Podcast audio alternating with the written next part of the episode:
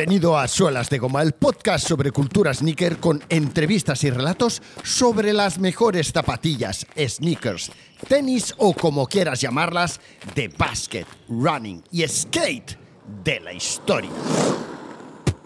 Dominante durante décadas como la marca de zapatillas más utilizada por los jugadores de la mejor liga de baloncesto del mundo, Converse fue la non plus ultra del baloncesto de finales de los 80 con el lanzamiento en 1986 de las Converse Weapon. Magic Johnson y Larry Bird, adversarios desde su etapa universitaria en la NCAA, donde en 1979 el estado de Michigan, liderado por Magic Johnson, venció al estado de Indiana de Larry Bird, usaron el mismo modelo de zapatillas Converse. Las Weapon han sido las únicas zapatillas capaces de unirse a la equipación deportiva de una de las parejas deportivas rivales más famosas, trascendentes, icónicas de todos los tiempos, siendo además las Converse Weapon las zapatillas que prácticamente todos los jugadores de la NBA utilizaron en algún u otro momento durante esa etapa de finales de los años 80.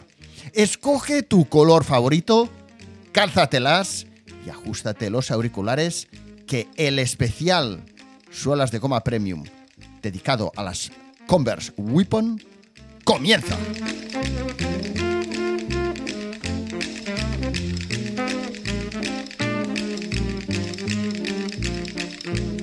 Recuerda, si todavía no eres suscriptor de Suelas de Goma Premium, te espero en suelasdegoma.fm barra premium. Apóyame, suscríbete, disfruta de los episodios exclusivos, escucha el daily sin publicidad y prepárate para recibir tu pack de stickers de bienvenida. Venga, vamos, te espero. Y vamos allá con este especial dedicado a la historia de las Converse Weapon.